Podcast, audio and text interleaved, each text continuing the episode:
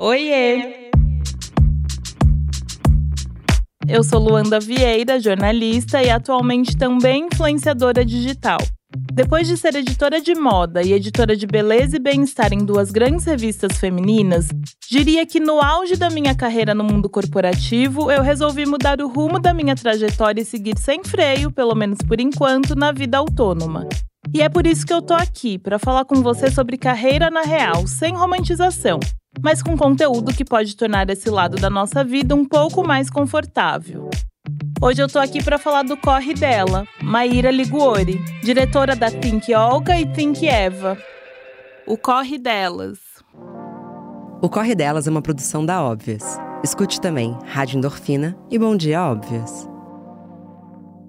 Maíra, obrigada pela disponibilidade. Obrigada a vocês, Lu. Já te falei no bastidor que eu sou super sua fã, tô muito contente de estar aqui conversando. Não, e eu também, fora que assim, esse assunto que a gente vai tratar hoje, né, de esgotamento, carreira, eu sou viciada, não por acaso tive um burnout, então eu gosto de me aprofundar nesse assunto porque hum, eu não quero que ninguém passe pelo que eu passei, sabe? Eu acho que o estudo que vocês fizeram é muito sobre isso também. Ter informação é conhecimento e muda tudo. Então, assim, tô realizada nesse episódio. Eu também, obrigada. Feliz de estar aqui. Então vamos lá. Eu queria que você começasse dizendo o que, que é interseccionalidade e por que ter essa base é tão importante para o trabalho da Think Olga e da Think Eva. Certo. É um nominho chato, né? Interseccionalidade, parece um conceito super complexo e tal. E de fato ele é um conceito que vem da academia, né, da Kimberly Crenshaw e tal. Mas ele vem para trazer um olhar de quando a gente está falando de feminismo e, e questões é, de grupos identitários de maneira geral, a gente lembrar que esses grupos são heterogêneos, né? Uhum. Então a gente que fala de mulheres, se eu começar a falar só de mulheres num genérico, inevitavelmente a gente vai cair onde? Numa mulher branca rica de um centro urbano. Sim. Sem as interseccionalidades, que são os outros eixos, né, os outros marcadores sociais que estão postos na- nas mulheres de maneira geral, a gente não consegue dar conta de falar das necessidades específicas de cada grupo. Então, tudo que a Fincolga faz busca trazer as lentes interseccionais para a gente fazer as análises. Então, quando a gente pensa no, no sofrimento psíquico da mulher, que é o estudo, o tema desse estudo, Uhum. a gente não pode olhar para a mulher como um ser universal. E sim, a mulher, a mulher negra, a mulher do centro urbano, a mulher das classes mais baixas. A gente tem que ir olhando para esses outros fatores que trazem vulnerabilidade para esses indivíduos. Sim, sim. E isso é a interseccionalidade, né? Porque eu sinto que, assim como representatividade, empoderamento, é uma palavra que hum, todo mundo tá falando, mas a gente às vezes fala tanto que acaba esquecendo exatamente o que significa, né? A gente esvazia o significado dela. Por isso que eu comecei pedindo para você falar sobre isso, porque eu acho que todo o resto da nossa conversa tem muito a ver com interseccionalidade. É até difícil falar, é um trava-línguas para mim, mas perfeito. E eu queria que você contasse assim, em que momento da sua trajetória você resolveu se dedicar para essas duas organizações? Eu acho que, assim como muitas das mulheres é, que conseguem acessar alguns espaços, né, a gente vai entendendo onde a gente cabe, onde a gente não cabe. E nem tô falando de abrir espaços, eu tô falando do que faz sentido para você, né? Eu trabalhei com moda, Olha. como RP de moda durante muitos anos. Muitos não, alguns anos no, no início da minha carreira. Tá. E aí eu pude ter acesso a um universo que eu não, não- que eu não do qual eu não pertencia, ao qual eu não pertencia. E aquilo obviamente me expandiu, me trouxe muitos olhares, mas também me trouxe muitas angústias, Sim. né, de como que esses lugares estão muito pautados em hierarquia, em branquitude, Uhum. em classe social, eliti- elitismo de todas as Os formas traumas da moda também carrego eles. né? Então, É. assim. Então, foram coisas que já foram sendo colocadas muito cedo na minha carreira e que eu entendi que, de acordo com os meus valores pessoais, aquilo me feria. Uhum. E eu fui buscando entender. Então, eu venho de comunicação, eu me formei em jornalismo, Tá. trabalhei com RP de moda. De- não, não fui muito de redação. Eu acho que eu seria uma péssima repórter, para falar a verdade. Ai, será?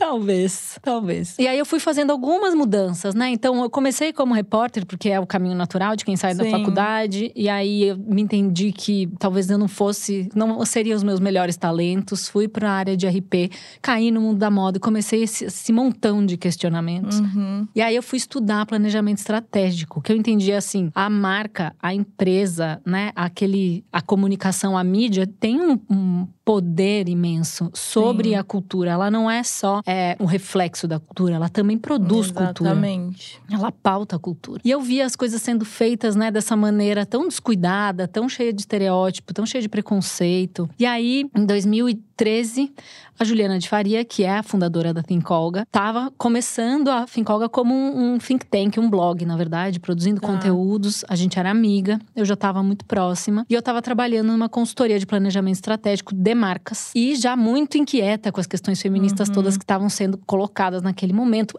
pela Sim. própria Fincolga. Aí eu lembro que eu fui participar de uma reunião com um executivo de uma indústria de beleza. É. E aí a gente estava nessa reunião e ele ia lançar um produto novo e ele estava falando sobre a autoestima da mulher, que aquele produto uhum. vinha para ajudar e tal. E aí ele disse: Sabe, quando a mulher tá se sentindo meio embagulhada, ele usou essa palavra. Uma, uma mulher tá meio embagulhada, daí ela bota um decote e vai pra frente da obra para ver se ela o, Gente, alguém assobia pra ela e ela levanta autoestima. E é, é a mentalidade do homem, né? Essa frase assim. Luanda, juro, eu olhei pra ele incrédula.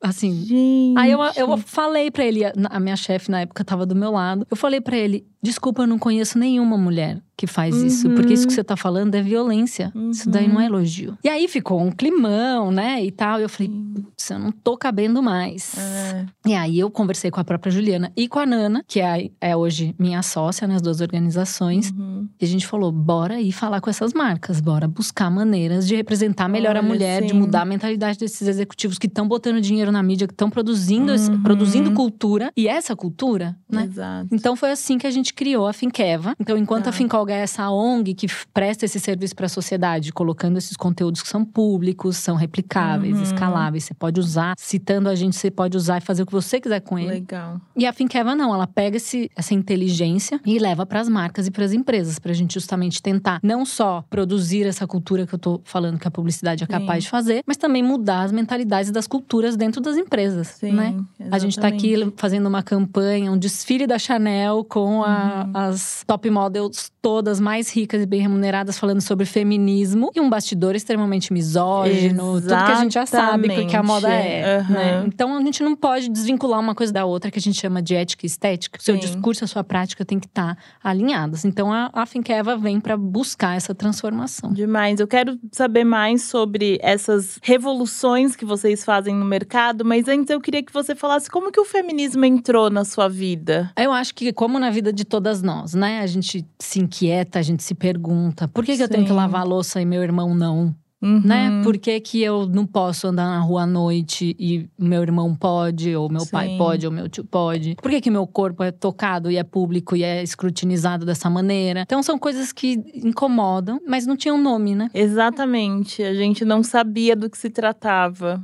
É. Aí, de repente, uh, feminismo. E você fala, epa. É. Aí, ai meu Deus, mulheres que querem destruir a família, uhum. que querem uhum. acabar com os valores cristãos. E não é nada disso, nada. né? É apenas uma busca pela equidade, pela igualdade de oportunidades e direitos. Sim, exatamente. É, para mim foi nesse mesmo lugar, assim. Quando você conhece, começa a ler, você fala, nossa, você começa a se ver ali e abre uma cortina, assim. Parece que você tava no escuro e abre uma cortina e você fala, daqui para frente não tem mais volta, não, não, não tem volta. É isso, não quero mais estar nesse lugar, porque eu acho que assim como o racismo, a gente acabava, a gente é muita gente, mas assim, em geral, as mulheres acabam reproduzindo falas que, no fim das contas, é completamente contra a gente, a nossa existência, né? Mas era porque a sociedade foi pautada assim, e se a gente não começa a estudar e entender, a gente fica parado, né? As coisas não mudam de fato. Mas sobre a Think Ever, eu queria que você me falasse mais sobre o impacto dessas consultorias para as empresas e se você tiver alguns exemplos de ações que vocês viram e falaram que tipo já são palpáveis. Ó, oh, isso daqui mudou numa empresa. Olha, eu acho que a gente pode falar do mercado como um todo, né? Que houve uhum. um avanço assim, sei lá, desde 2015, que quando a Finkeva começou, a gente estava brigando para não ter mulheres objeto em campanha de cerveja.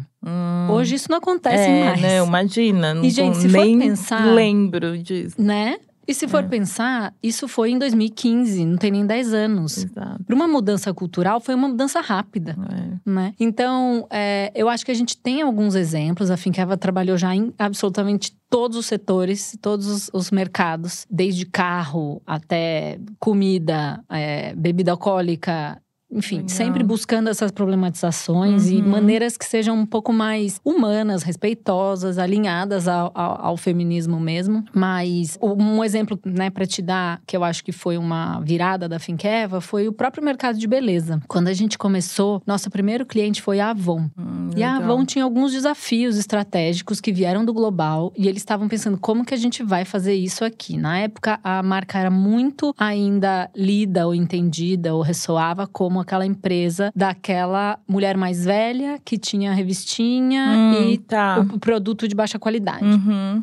E a gente lá em 2015, 16, 17, a gente começou pelo, via digital. E até um salve para Samantha Almeida e Rafaela Gobara. Ai, você me fala, até me arrepia. Samantha Almeida, eu, só, eu tava aqui pensando, será que era na época da Samantha? Samantha, para mim, é assim, inclusive ela é. O primeiro episódio do Corre Delas é com a Samantha e é assim, maravilhoso, porque eu acho que a Samantha é farol, assim. É, ela, ela é farol. é a revolução. É, é. E a gente começou, foi maravilhoso a Rafaela Gobara era, era, da equipe também naquela época, foram muito corajosas. E aí a gente começou a fazer coisas que estavam chamando atenção. Não sem um certo desconforto, não sem um certo risco, uhum. mas que começaram a ganhar algum, alguma repercussão ali na sociedade, Sim. né? E aí foi até curioso que a gente sempre falava: a primeira marca que fizer a virada, que começar a falar né, de uma forma representativa e não só daquela forma aspiracional, Paris, uhum. né, que não faz mais sentido. Sim. Primeira marca que fizer essa virada vai mudar o jogo. E foi é. o que é. aconteceu. A gente é. conseguiu botar a primeira mulher negra na capa de um catálogo na Avon. Fizemos é, expansão das linhas, né, de, de produtos pra pele negra. É, mulheres gordas na campanha de lingerie. Uhum. Eu tô falando tudo isso que foi, sei lá, em 2017, 18. Ali que é anteontem, né? É assim, é anteontem, mas ao mesmo tempo a publicidade já é meio velha, entre aspas. Sim, porque é tudo muito rápido, né? Mas tudo que veio de lá pra cá né? Sim. Foi uma, uma transformação muito grande. E de Sim. fato, assim, todas as outras marcas, olhando aquele discurso, entenderam rapidamente que não dava mais para sustentar alguns é. estereótipos, alguns tipos de mensagem que estavam muito né, descabidas do nosso tempo. Então, esse é um, um, trabalho que eu me orgulho muito, eu sempre falo. Mas outros vieram também. A Sim. gente fez agora um recente com o Boticário sobre prazer feminino, falando sobre Legal. erotismo, masturbação, conhecimento do corpo, todos os tabus uhum. né, que vêm em decorrência disso, que eu sei que a óbvios também tem uma linha Sim, maravilhosa. Super. Mas é, são vários trabalhos que nos fazem é, pe mexer pequenos ponteiros, mas Sim. que em volta deles há uma reverberação, sabe? Sim. Eles nunca se encerram nele me neles Total. mesmos. Eu, quando dava consultoria de diversidade e inclusão, foi um período muito curto, assim. Foi logo que eu pedi demissão. Eu entendi que eu ainda não tinha estômago para lidar, porque você vai nas empresas e, assim, elas estão interessadas, mas ao mesmo tempo elas não estão, né? Você precisa ali ficar forçando uma barra e tal. E a minha consultoria, ela era com foco em raça. Eu só falava sobre raça porque é o que eu estudo de fato e tal. Então, queria falar com propriedade ali. E me vinha cada questão que eu falava, gente, eu, eu sou negra, a pessoa não tem vergonha de falar isso na minha frente, como se nada. Então, mas aí, com o tempo, eu fui vendo o resultado desse trabalho e eu fui pensando, nossa, é que demais ser parte dessa mudança. E eu queria saber como que é para você, porque vocês já fizeram muitas coisas. Como é ser essa profissional, inclusive premiadíssima, né, que faz essa mudança de fato acontecer? Como você se sente? Ai, É uma pergunta complexa, porque ela tem um lado sombra e um lado luz, né? Sim. Que assim, óbvio que quando a gente é idealista, que é o meu caso, a gente já enxerga um futuro, a gente já imagina ele e a gente vai. E a gente diz: Sim. bora construir isso daí que dá. Bora que isso daí vai dar certo, bora que isso daí vai ser bom. Mas é isso que você falou. Você senta na mesa, no, na hora do, né, uhum. da decisão, você se, se depara com todos os monstrões do é. racismo, do patriarcado, é. do capitalismo. A gente sai rosnando. da bolha, né? E fala, gente, a coisa não tá tão boa assim quanto a gente imagina. E aí tem momentos que dá um desânimo. É. E aí nessas horas eu ligo pra minha mãe. Então, Olha. alô, mãe, é para você. Porque ela fala, Maíra, tenha paciência. Porque eu, na sua idade, não podia me divorciar sua avó Olha. na sua idade não podia dirigir. E aí ela vai me dando um pouco dessa perspectiva, sabe? Puxa, sim, a gente tá indo. Sim. Não no ritmo que a gente gostaria, não do jeito que a gente acha que tinha que ser, mas a gente tá avançando e a gente tem que Sim. celebrar essas conquistas, Sim. por menores que elas pareçam. Com certeza. E recentemente vocês fizeram, né, um estudo sobre nós mulheres estarmos esgotadas, que a gente já começou a falar um pouco disso. Mas antes da gente falar propriamente dele, tem uma frase desse estudo que me emocionou demais. Eu vou ler aqui, abre aspas. A Think Olga se debruça sobre a saúde mental da população feminina por entender que não há futuro possível se o sofrimento delas não for cuidado imediatamente. Fecha aspas. Eu fiquei emocionadíssima com essa frase, porque é sobre ter rede de apoio, é sobre vamos juntas, mas ao mesmo tempo me desespero um pouco, porque no fim das contas é tudo em cima da gente, tá tudo nas nossas costas, né? Então, como que como lida com isso? É, a gente vem há um tempo já estudando economia do cuidado, né? Que é um conceito tá. aí que também tem um nome meio. Mas que ele vem também da academia e a gente veio traduzindo e disseminando, que fala muito sobre esse trabalho, que é um trabalho emocional, um trabalho físico, um trabalho uhum. de cuidado, que ele é contínuo, ele tem uma enorme carga de responsabilidade, ele é invisível e não remunerado. E a gente diz que esse, essa economia do cuidado, que hoje, né, segundo os cálculos da Oxfam, renderia para o mundo, se as mulheres que trabalham de graça no, nas tarefas domésticas e de cuidado fossem remuneradas, a gente adicionaria para a economia global 10,8 trilhões de dólares. Olha isso. E aí a gente fala, né? Olha o tamanho dessa contribuição, Sim. que é, na verdade, o maior subsídio que há para que o mundo funcione da maneira Exatamente. como ele funciona. Inclusive para que os homens e outras mulheres possam sair de casa para ir lá trabalhar e fazer a roda do uhum. capitalismo girar. Mas para eles conseguirem isso, tem alguém, tem alguém. em casa cuidando. É. E essas mulheres são as que estão mais esgotadas, que estão uhum. as que tão, estão cuidando. E as que cuidam, não só elas sustentam quem está indo para lá, como eu acabei de dizer, Sim. como ela está cuidando dos que estão chegando. Ela está formando as próximas gerações. Então, se essa mulher não tá bem, se ela tá esgotada, todo mundo vai sofrer as consequências, não é só olha, ela. Por isso que a gente olha para esse lugar sentido. como um lugar de um problema coletivo, uhum. não de um problema individual. Não sou eu que tô em depressão. É Exatamente. É todas as mulheres como eu que trabalham e cuidam e dão conta de mil pratinhos estão esgotadas e elas não vão conseguir. Qual pratinho vai cair, é, né? Em geral, é. o pratinho que cai é o dela própria. É, porque quem cuida dessas mulheres, né? Tipo, quem cuida? Exato. Só que a hora que ela cai, todo mundo que tá em volta sofre as consequências Nossa, disso. Nossa, é muito interessante essa perspectiva. Eu, eu nunca tinha pensado nisso e faz total sentido, total. Eu queria destacar que eu acho que tem a ver com isso também aqui, a questão financeira, que hum, é uma das insatisfações que mais aparecem, né, no, no estudo e que leva para esse esgotamento. Mas eu vejo também que isso é um problema crônico, assim, do Brasil, quando a gente fala de equidade de gênero e entra completamente na questão de carreira. Tem até uma fala no estúdio da antropóloga e psicanalista Regina Facchini que diz assim, abre aspas, o sofrimento psíquico é também sofrimento social, é sofrimento psicossocial, não dá para desarticular as duas coisas. Como que você vê esse cenário? A gente se debruçou justamente para entender como isso é um problema que é coletivo, porque vamos voltar um pouco umas casinhas antes. A gente durante a pandemia a gente ficou com todas as nossas chagas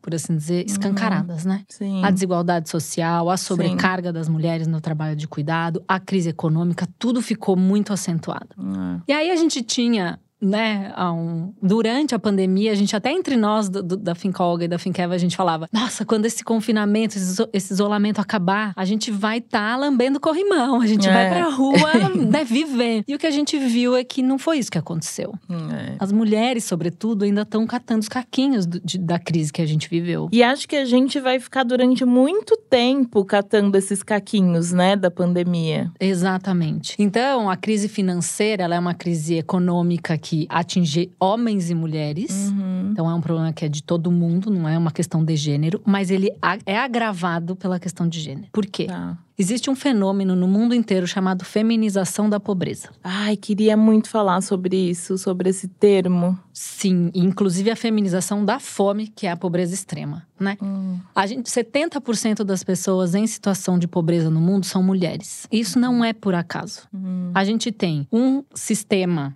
de trabalho que é extremamente excludente. Sim. O acesso ao capital ainda exclui muito as mulheres, Sim. porque elas têm outros papéis, porque elas engravidam, porque em alguns países, não é o nosso caso, elas não são qualificadas o suficiente. Uhum. Mas é, o que a gente vê é essa sobrecarga do trabalho de cuidado, ela é um dos principais agravantes das desigualdades econômicas também. Sim. Quando a gente estava no auge da, da, pandemia, a gente regrediu os índices de empregabilidade de mulheres a índices dos anos 90. Nossa. A gente, gente. andou 30 anos para trás em termos de participação da mulher no, no, mundo do trabalho, justamente porque a gente ficou sem rede de apoio. Uhum. Não tinha escola, não tinha avós, não tinha vizinhos, não tinha. Nossa Sim. uma trabalhadora doméstica ou uma babá para te apoiar, uhum. né? E aí é, essas mulheres se viram com muita coisa para lidar, muita coisa para dar conta e entre escolher a carreira e o filho, né? Quando você é obrigada Sim. a fazer essa escolha, você vai escolher o filho em é. 90% dos casos, é. né? Então foi muito o que aconteceu. A gente teve esse, esse problema do afastamento das mulheres do mundo do trabalho porque a gente teve que dar conta do trabalho de cuidado. E uhum. esse é um, um dos principais temas que a gente é, até tecla que a gente bate na Fincolga. Uhum. Né? A gente precisa fazer esse trabalho ser visível, remunerado, Sim. valorizado. Se a gente, se alguém não tivesse cuidado da gente, a gente não estaria aqui. Exatamente todo mundo que está aqui fazendo esse podcast, ouvindo esse Sim. podcast, falando nesse podcast, enfim, a gente precisa se lembrar e, e valorizar esse trabalho né? Sim, total. E eu acho que além desse afastamento, ontem eu passei por uma situação assim que eu falei, nossa, casa muito com o episódio de hoje, porque eu só fui entender o que estava acontecendo hoje quando eu conversei com uma amiga, porque eu venho de redação. O que eu quero dizer é que, além desse afastamento, existe também, em relação ao trabalho e o financeiro, a questão que o homem ganha muito mais, isso que a gente já sabe. E eu venho de duas revistas aí que eram femininas externamente, mas a redação também era muito feminina. Então eu não tenho referência de tra ter trabalhado com homens. Eu não sei o que é trabalhar com homens. E aí ontem eu participei de um evento, era uma entrevista, enfim, que eu dividi o palco com um homem. E aí eu tinha as minhas perguntas, ele tinha as dele, cada um fez separadamente. E o entrevistado foi super inspirador. Eu queria muito dar nomes, mas não, não vai dar. É, ele foi muito inspirador e tal, mas no começo ele foi muito sucinto. Então a gente via, e era a distância, né? Era por Zoom. A gente tava ao vivo e ele tava no Zoom. Então a gente via na telinha que a gente já tinha falado um monte e só passaram 10 minutos. E aí, assim, eu que sou jornalista, esse é o maior medo, sabe? Você fica assim e tal. E tinha um agravante que era em inglês. Então, assim, falo inglês e tal, mas não é o momento mais confortável da minha vida. Eu quero estar tá falando a minha língua, língua nativa e tal, né? E aí eu comecei a olhar aquele cronômetro, eu falei, gente, ferrou, pensando na minha cabeça. Enquanto eu tô pensando, gente, ferrou, o que, que eu vou fazer para me virar? O homem que estava sentado do meu lado começou a fazer as minhas perguntas. Ele pegou do roteiro as minhas perguntas. E eu nunca tinha visto aquilo acontecer. E aí é isso, eu nem sabia que aquilo era machismo, sabe? Na hora eu só pensei que abusado, ele tá usando minhas perguntas e eu que tive que me virar. A mulher ali, mais uma vez, se virando me saí brilhantemente bem. Foi um desafio para mim, que eu até saí feliz por isso, porque eu me desafiei muito mais em relação à língua e, e a minha desenvoltura ali de pegar os ganchos e fazer a coisa acontecer. E hoje, conversando com uma amiga, eu contei essa história. Eu falei, nossa, eu acho que eu só tinha visto isso acontecer no The Morning Show, né? Uhum. Eu nunca vi isso acontecer na vida. E aí ela falou assim: Lu, é porque você nunca trabalhou com homem. Uhum. Isso acontece todos os dias nas empresas, que ele vai e pega a sua ideia que você nem estava achando tão boa, mas ele apresenta assim como se fosse genial. E aí eu falei, meu, isso esgota a gente também, né? De você tá lá, eu estudei, fui, tava super preparada para o cara vir e pegar o meu trabalho uhum. na maior cara de pau. Então eu acho que também existe esse esgotamento dessas desigualdades, né? Quando a gente fala de trabalho. Com certeza, com certeza. A gente sempre fala, porque o mundo do trabalho, trabalho formal, né? Uhum. Ele foi construído por homens, para homens, sobre homens. É. E aí a gente fez o quê? Se encaixou ali. Uhum. A gente ainda não teve a oportunidade. E brancos, então também Exatamente. é importante trazer. A gente ainda não teve a oportunidade de mostrar como é um ambiente de trabalho com mulheres. Como é um ambiente de trabalho com pessoas negras. Como Sim. é um ambiente de trabalho com pessoas é, LGBT. É. Ainda não existe esse, esse ambiente de trabalho. Ele está em construção. Né? Esse movimento SG e todos esses núcleos de diversidade uhum. estão aí para isso, para ajudar a construir Sim. o trabalho em que todo mundo caiba. A gente se molda para caber nele. E Sim. isso implica em um milhão de coisas pessoais, individuais, que para algumas mulheres são mais duras do que para outras uhum. e tudo bem. Mas quando a gente entra nesse ambiente, a gente dá de cara com essas diferenças, é. essas desigualdades. Como essa que você acabou de descrever. Ou como a diferença salarial. Exatamente. Ou como a demissão de mulheres na, uhum. após a licença maternidade. 50% das mulheres com filhos até dois anos estão fora do mercado de trabalho. Gente. Ai, mas ela optou, ela escolheu a família em detrimento da carreira. Não, o certo era, era ela não ter que escolher. Exatamente. O problema é esse. Ai, entre carreira e família. Uhum. Mas você não tem. Por que, que o homem não tem que escolher? Exatamente. Tem um estudo que fala que a mulher, quando comunica no seu trabalho, que tá grávida. Não, e é uma questão, né? É um, não deveria ser uma questão, é uma questão. Frio, né? exatamente. Né? Passa exatamente. mal, né? Como que eu vou falar isso pra minha é, chefe? É mais difícil do que falar pra minha é, mãe. É, né? Total. Mas, quando a mulher comunica, ela, ela se sente, né? E, e, em geral, o que acontece é que ela é meio colocada na geladeira profissionalmente. Uhum. Eu não vou te dar esse trabalho porque é um desafio muito grande para você agora, você tá gestante. Ah, eu ia te dar uma promoção, melhor esperar você voltar dá licença, hum. daí quando você volta você é demitida e tudo mais. E que o homem, quando comunica que vai ser pai, ele ganha um tapinha nas costas parabéns, vida que segue. Hum. E se eu puder, eu vou te dar uma promoção, porque agora você é provedor de uma família. Gente, que absurdo. Então é um, um é o duplo padrão de avaliação ali que está sendo colocado. E que eu não quero dizer, gente, que a chegada de um bebê não é nada. E que, uhum. ai,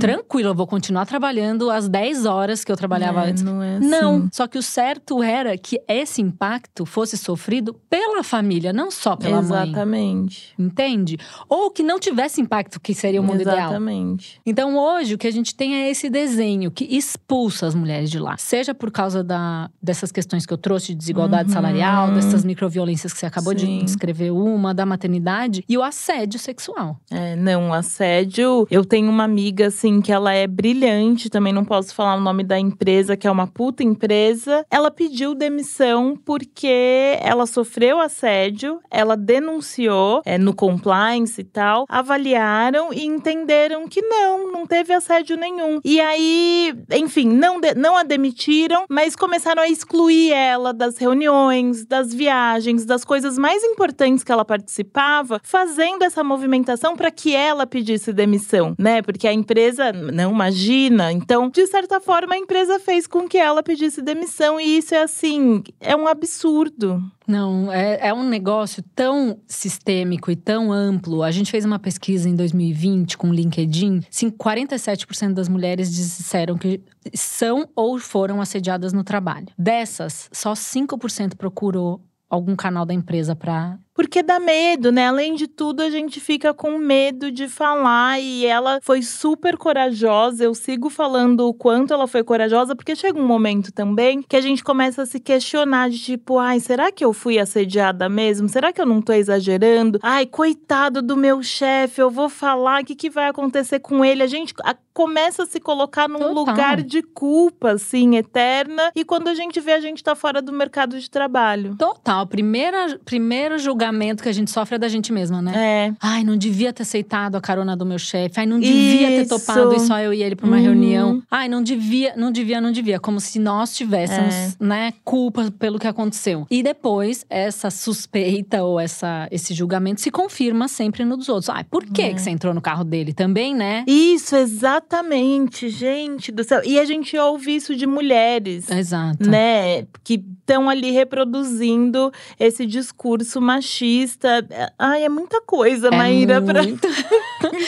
não é à toa que a gente tá esgotada, é, né? Exatamente, não é à toa. São todas essas vivências que vão deixando a gente esgotada. E eu vou trazer uma outra que aí é entrando na questão de raça, porque no meu primeiro burnout, para mim, era visivelmente e exclusivamente por conta do quanto eu trabalhei ao longo da minha vida toda e eu coloco até assim na minha adolescência, o quanto que eu estudei, o quanto que eu precisava por ser negra me destacar de fato, eu não podia errar, eu tinha que ser exemplar, enfim. Mas quando eu tive esse primeiro burnout, eu não via a raça ali, ela tava, ela tava, mas eu não via a raça. Hoje eu tô passando por um processo desse esgotamento começar a voltar, mas eu consigo, acho que com mais letramento, com mais vivência, mais conhecimento, eu consigo ver que está diretamente relacionado ao racismo. O racismo me adoece demais. E não necessariamente quando ele acontece comigo, mas ler sobre racismo, ver o que acontece, me toca diretamente, né? E isso vai me esgotando de uma forma, assim, que é inexplicável. E eu vi que a questão de raça também apareceu bastante na pesquisa, né? Me conta mais um pouco sobre isso. Sim, sim. A gente tem é, os dados, né, sobre o adoecimento psíquico, eles já são coletados há bastante tempo e mesmo antes da pandemia, as mulheres que mais eram afetadas por esse adoecimento eram as mulheres negras. E até hoje são. Sim. E aí a gente fez um levantamento que eu não sei se ele chegou a ser publicado, porque a gente teve é. tantos dados que a gente teve que priorizar. Mas teve um que a gente descobriu, foi um levantamento do DataSUS, que mostrava que as mulheres é, adoecem em igual proporção, mulheres brancas e mulheres negras. Tá. Porém, os casos mais graves de internações e de emergência psiquiátrica são entre mulheres negras. E o que, que esse dado sugere? Primeiro, tem isso que você falou sobre a pressão psíquica Sim. que o racismo traz para essas mulheres, Sim. obviamente. E tem uma outra que é o acesso. As mulheres hum. brancas têm mais acesso a Sim. cuidados de saúde psicológica, Sim. a terapias, a esporte, a tempo livre, a... que mulheres negras, principalmente negras e pobres, não têm. Exatamente. Então, existe esse esse gap, né? Não é esse gap, mas essa, essa é. outra camada que adoece é. as mulheres negras de maneira desproporcional. Sim. E eu vi que uma outra questão, assim, esse estudo ele é todo feito para mim, tá? Eu me via nesse estudo o tempo inteiro, que o maior transtorno mental que lidera ali é a questão da ansiedade. E eu fiquei pensando no quanto essa informação é importante e vi também que tinha uma porcentagem, acho que de 35% dessas mulheres não cuidam dessa ansiedade, o que é um problema. Mas o que eu quero dizer é que ter essa informação muda tudo, porque eu passei a minha vida inteira, hoje eu consigo detectar, fazendo terapia e tudo mais, eu consigo detectar que eu passei grande parte da minha infância, já na infância e adolescência, ansiosa, que era um desconforto, e eu achava aquele, aquele desconforto completamente normal. E aí, a partir do momento que eu comecei a me tratar, que eu fui diagnosticada, que teve um nome, que é aquilo que a gente falou, né? A gente não consegue resolver o que não existe, o que não tem nome, eu vi que aquele desconforto não era o normal, que não é normal eu estar desconfortável dentro de mim e tal, e nunca mais eu quis voltar para aquilo. Então eu queria que você me falasse assim da importância desse estudo em relação à informação, de fato. Sim, é, é, acho que esse é um dos papéis primordiais da Fincolga, né? Que é pegar alguma coisa que todo mundo sente Uhum. e dar nome e dar tamanho para aquilo, né? Foi assim com a chega de fio-fio, quando a gente come- começou a falar de assédio sexual, o assédio no trabalho, enfim, a gente vai buscando Sim. esse tipo de ação. E eu acho que quando a gente dá nome e dá tamanho para os problemas e mais do que qualquer coisa, quando a gente vê que isso é um problema em larga escala, ou seja, não é só comigo, Uhum. né? Esse é um problema que me afeta, que me deixa mal, que me prejudica, que eu não consigo transitar pelas diferentes áreas da minha vida com segurança e conforto. Sim. Só que isso acontece com metade das mulheres do Brasil. Exato. Das que tem, que tem um, diagnóstico. Fora as que Uhum. estão sentindo isso e não E foram não- diagnosticadas. E nem imaginam, né? Assim, no meu caso, tipo, eu achava que aquilo era normal. Exato, exato. E aí, no nosso caso, a gente obviamente quer entender e debater e aprofundar, mas a gente também quer empurrar esse assunto, essa pauta adiante, que é o que, que a gente faz agora, que a gente sabe que metade da população feminina tem um diagnóstico de, de- de depressão ou ansiedade. Uhum. Isso, quando é um problema de um tamanhão desse, não existe uma resposta mais adequada do que política pública. Isso. A gente precisa é. de política pública, que seja. Aí eu volto para a frase da Regina Facchini que você trouxe. Uhum. O sofrimento psíquico é também um sofrimento social. Nós estamos em um dos países mais desiguais do mundo, com Uhum. altos índices de violência, muito machista, muito racista.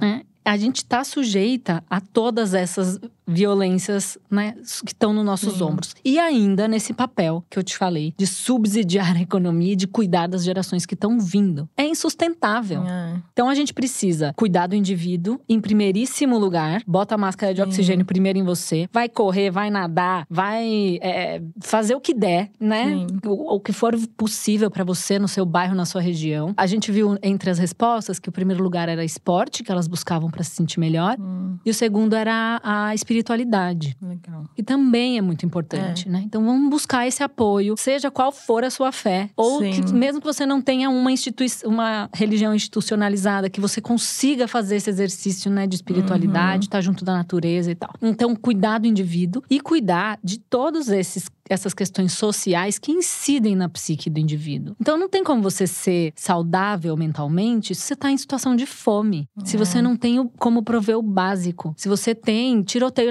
no seu bairro toda noite. Exatamente. Né? A gente tem, tá vivendo um momento de precarização da vida que ele tá é, tornando a, a própria sanidade da sociedade é, insustentável. E aí a gente ainda bota uma nova camada que é internet, redes sociais e toda essa violência que chega pra gente Uhum. né, da- das diversas maneiras. E aí, pronto, a gente tem a cereja do bolo pra gente não conseguir levantar da cama Exatamente. amanhã. Gente, é uma loucura.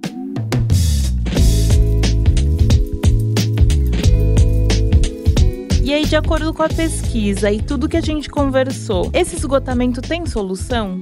Tem que ter, né? Tem, não Tem não que tem ter. jeito, é. Como eu falei, assim, a gente tem um- uma veia, por assim dizer, né? Uma ênfase na questão da política pública. Sim. Porque a gente acha que precisa olhar para isso em termos de, de sociedade mesmo, a gente É. tem que olhar. As empresas também têm um papel fundamental aí. A gente tá falando de trabalho aqui, né? Uhum. Como é que tá a, a saúde do, do seu ambiente, da sua, da sua organização? Vou contar uma, uma coisa que eu presenciei com um dos nossos clientes, que ele tava contando que eles tinham. Era uma agência, eles tinham ganhado uma conta muito grande. E aí o que, que eles fizeram? Montaram o time que ia atender aquela conta e imediatamente pagaram terapia para todo mundo. Gente, assim, já sabe que o trabalho vai ser duro, mas. Na hora você fala, puxa, que legal, como vocês são É. bacanas, parabéns. De- cinco minutos depois você fala, É, aham. Véi, é pra você botar limite nesse cliente. Exatamente. Né? Eu sei que é difícil, a gente tá falando de dinheiro, de quanto mais dinheiro, mais pressão e etc. Mas assim, você vai aceitar que venha um É. cliente adoecer a sua organização, os seus funcionários, e você ainda vai pagar por isso? É. Sabe? Como gestor mesmo, eu tô pensando. loucura. É uma loucura. Mas tem muitas coisas que estão muito enraizadas na cultura e que a gente tem a obrigação de resolver. E tem outras que, gente, é bem mais simples. Sim. Né? É bem mais simples. É tipo, Sim. bora respeitar horários. Exatamente. Bora não trabalhar de Colocar fim de semana. limite. né? É. Bora não usar o WhatsApp depois do horário comercial.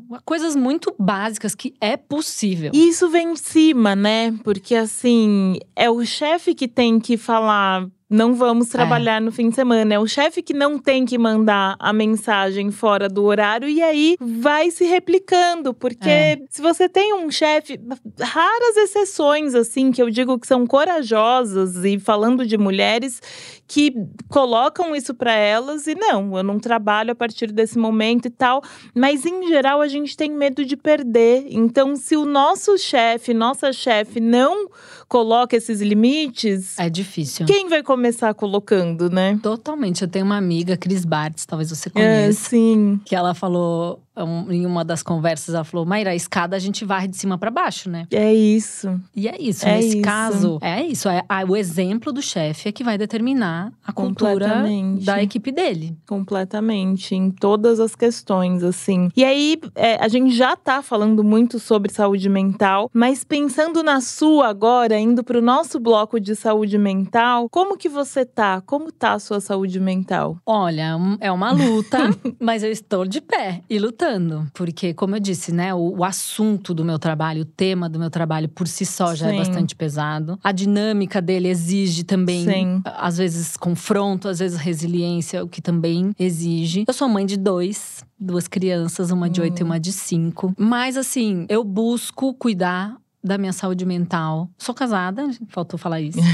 é, eu busco cuidar da minha saúde mental em duas frentes principais. Uma é natureza e espiritualidade, Legal. e a outra é amigas. É. Eu tenho muitas amigas, de verdade, amigas com quem eu converso, com quem eu Legal. choro, com quem eu rio. Você se sente à vontade para falar sobre tudo. Com quem eu faço planos, e uhum. elas são hoje um dos meus principais pilares de saúde mental, assim, de me Sim. manter de pé mesmo. No dia que eu não tô é. legal legal e elas vêm com alguma motivação ou alguma, sabe, me tiram de casa e a gente faz isso umas pelas outras. Sim. Então, amigas. É, ter rede de apoio é fundamental, de fato. Ontem, nesse evento que eu tava, né, Stephanie, minha mulher, tava lá. E assim, só de ter ela olhando ali para mim, sem falar nada. Aquilo já me dava uma força tão grande. E aí, junto com ela, minha mãe não tava, mas assim, ela também carregava a imagem da minha mãe ali, sabe? Então é, é muito mágico o quanto essa rede de apoio, de fato, ter pessoas que a gente confia faz toda a diferença. Uma vez eu fiz uma terapia que a analista ela falava assim: que eu tinha que fazer exercícios quando eu chegava em casa e tal. E aí ela falava: Lu, pergunta pra pessoas pessoas que te amam, não sei o quê,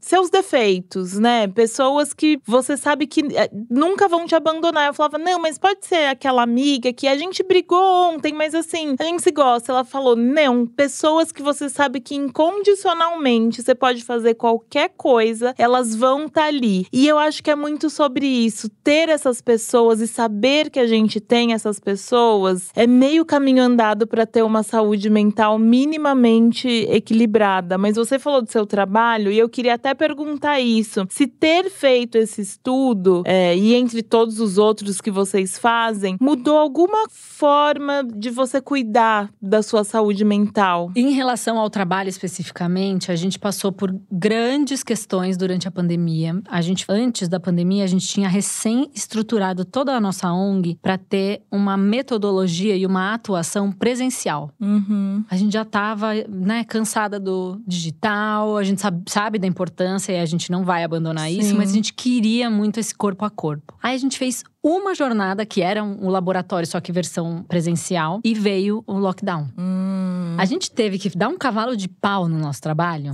né? mudar da é. metodologia à entrega, ao financiamento, mudar a rota tudo, inteira. tudo. Então, assim, foi um momento bastante é, complexo que a gente precisou rever um monte de coisa, a gente precisou se juntar muito com a equipe e se juntar num contexto digital muito é difícil. difícil né? É. A gente ainda estava num momento, durante a pandemia, de, de ataque ao nosso trabalho, né? A gente viveu hum. um cenário aqui no Brasil, nos últimos quatro anos, de ataque aos movimentos Sim. sociais e de estrangulamento é. de financiamentos e tudo mais. Tudo isso junto. E aí a gente falou: não, se a gente quiser ficar de pé. E eu brinco que a Nana, que é a minha sócia, um beijo, hum. Nana. Ela é a rainha da saúde mental. Ai, veio no Bom Dia Óbvios, né? Veio, veio, veio. no Bom Dia Óbvios. Maravilhosa. E aí a gente falou: não, não, bora botar um limite aí. Todo Todas as sextas a gente fazia umas reuniões em que a gente se juntava no Zoom para falar qualquer coisa que não fosse de trabalho com a equipe, porque a gente tinha perdido, né, sim, aquela conexão é. do, do- do É. dia a dia. Então a gente foi cuidando disso e assim, a gente tem regras bem sérias sobre não trabalhar aos finais de semana e a gente Legal. pontua isso para os clientes. Uhum. Contempla isso nos cronogramas. Então, a gente não trabalha aos finais de semana, a gente não vira madrugada, a gente não desrespeita os horários e descrições de cargo do- da, da nossa equipe. Então, se você tem essa descrição de cargo, é isso que você vai fazer. Obviamente, somos uma organização mini, então, né, a gente precisa de resiliência, mas a gente não exige nada além do que está sendo posto ali. Aham. E eu acho que isso foi possibilitando o nosso trabalho de continuar acontecendo. Porque, honestamente, Sim. se a gente tivesse, além de tudo isso que eu já te falei que o nosso trabalho Uhum. traz, ainda tivesse práticas tóxicas, a gente não Nossa, tava de pé. ia dar, exatamente. E aí a gente até teve momentos de muita discussão com a equipe, né? Do tipo, como que qual que é o processo de autocura de cada uma? Sim. Uma queria tocar tambor, a outra queria chorar em posição fetal, a outra queria falar. Eu falei, ó, como empresa, organização, eu não consigo resolver isso. Eu posso abrir o espaço e dar o subsídio pra você Sim. fazer. Isso eu consigo. Mas quem tem que fazer é você. Cada uma vai ter que buscar a sua maneira. Sim. Então é isso, a gente tem essa busca, longe de ser perfeito, acho que tem espaço para aprimorar e melhorar, mas se a gente não tivesse cuidando disso, a gente não estaria de pé. É, com certeza. E eu acho interessante você ter falado sobre os limites que vocês colocam para os clientes, porque eu acredito que ao mesmo tempo o cliente que contrata vocês, eles não têm nem o que falar, né, quando vocês colocam esse limite, porque já tá no DNA de vocês. Então, a pessoa se ela não entende, ela vai ter que engolir, porque é sobre isso, mas ao mesmo tempo ela já contrata vocês sabendo que existe essa essência, que é assim, é, é- é o Brasil que a gente quer, o mundo que a gente quer, né? O corporativo que a gente quer. Então, acho que não tem nem margem de erro aí quando se fala de cliente. É muito curioso isso que você tá falando, porque a gente, obviamente, se coloca num lugar de parceira, bora lá. Sim, sim. Com esses limites. E Aham. sempre dá certo. Sempre. Sim. É uma questão de organização e planejamento. Uhum. E ter as pessoas certas fazendo os trabalhos certos. Exatamente. Então, a gente, obviamente, não tá dentro das agências. O Uhum. nosso trabalho não tem é, o ritmo que o Sim, trabalho deles tem, sim. mas a gente tá casado, né? A gente tá É. ali andando no mesmo passo É. muitas vezes. Mas é muito curioso porque quando a gente coloca esses limites e a gente coloca sempre de uma maneira muito respeitosa, mas assim, Uhum. olha, gente, eu não consigo te entregar um negócio do topo da minha cabeça daqui cinco minutos. Eu tenho que estudar. Sim. Isso tem que ser bem feito. Você quer um trabalho bem feito? Eu preciso desse tempo. É uma, uma coisa curiosa que a gente percebe que os clientes, eles geralmente recebem isso com o maior respeito. Então, Uhum. em geral, a gente tem uma, uma boa recepção disso. E mais, eu percebo um, momento de dar uma respirada, tipo… Sei. Eu devia estar pegando mais leve com a minha equipe, ou eu devia estar trabalhando menos, ou Uhum. de autorreflexão, sabe? Sim. O que é bom também. É né? ótimo, é, ótimo. bom. Porque assim a gente vai conseguindo disseminar boas práticas, assim, né? Sim. E eu acho que tem mesmo um caminho a ser percorrido, sobretudo na comunicação, né? Total, nossa, eu sou dessa área, não posso falar pelas outras, mas é insano o que a gente vive na comunicação, assim, e agências, enfim. Tem uma outra coisa que você falou que eu achei muito interessante, que foi vocês terem, durante a pandemia, ah, pega sexta-feira e vamos falar com a equipe sobre qualquer coisa que não seja trabalho. E me lembrou muito sobre a Stephanie falando, minha mulher de novo, que na pandemia ela pediu demissão de um trabalho que ela já estava há 11 anos, que supostamente ela amava. Supostamente não, ela ama porque ela acabou voltando pra lá. Mas ela amava e durante a pandemia, ela me falou um negócio muito curioso e eu me remeteu a isso que você me falou. Ela falou: "Lu, é, eu gosto do meu trabalho e tal, mas uma das partes mais divertidas era quando eu ia no cafezinho e conversava com a fulana, sabe? Era a fofoca do dia, era a troca que a gente tinha no dia a dia que não era sobre trabalho. Então, perdeu, perdeu pra mim, eu não quero mais. Aí eu acho que muita gente pediu demissão também nesse lugar que começa a reavaliar o trabalho. Tipo, será que eu gosto mesmo do que eu tô fazendo, da empresa que eu tô? Ou eu gostava daquela rotina com aquelas pessoas, né? Então, isso me lembrou muito, porque acho que talvez na época, se ela tivesse tido esse tipo de iniciativa na empresa dela, talvez ela não tivesse tido esse ato aí de dois anos que ela ficou fora, agora ela voltou, tá super bem e tal, mas talvez não tivesse existido dúvida se era ali que ela queria ficar. Super, super. Uma vez eu vi um estudo desses de RH e tal, e falava que o motivo número um para pessoa não pedir demissão, obviamente, é o salário, Sim. não é? Se aquele salário tá sendo suficiente, tá sendo adequado É. para o que ela tá entregando. E o número dois são as pessoas. Exato. Por que, que você fica no seu emprego? Porque eu tô recebendo adequadamente, em primeiro lugar, e porque eu tenho um grupo de amigos e colegas Sim, e pessoas que estão ali. o convívio é legal, total. E pra finalizar, a gente sempre tem um bate-bola jogo rápido. Então vamos lá. Sua família entende o que você faz? Não. Ai, mas eu achei sua mãe super. Minha mãe, ela é feminista ela- e ela só não usa essa palavra, mas ela é. O que que é liberdade pra você? Autonomia. Boa. Um livro que fez muita diferença na sua trajetória profissional. Ou qualquer tipo de conhecimento. Nossa, que tem muitos, mas eu vou falar da Angela Davis. Ai, maravilhosa. É. E a. Silvia Frederici também. Muda a vida, Junta as né? duas, assim, aí você fala, ó, bora Vai, mudar o mundão. É isso. Uma palavra que define o seu conteúdo nas redes sociais. Nossa, inconstância, bagunça, é, pessoal profissional, é uma mistura, memes de gatos, enfim. Amo. Maíra, obrigada. Assim, que episódio. Ah. Acho que é utilidade pública tudo que a gente conversou aqui. Obrigada, Ah, obrigada pela generosidade e por dividir com a gente todo esse conhecimento. Eu que agradeço. Foi uma delícia estar aqui. Espero que seja gostoso para quem tá ouvindo do mesmo jeito que Com foi gostoso estar certeza. aqui. E é isso. Muito obrigada mesmo. E parabéns pelo trabalho que você faz, que eu sou muito fã, já te Obrigada. falei duas vezes. Eu também sou fã sua, então tamo, tamo em casa. obrigada. E para quem tá ouvindo a gente, continue compartilhando. Obrigada e até o próximo.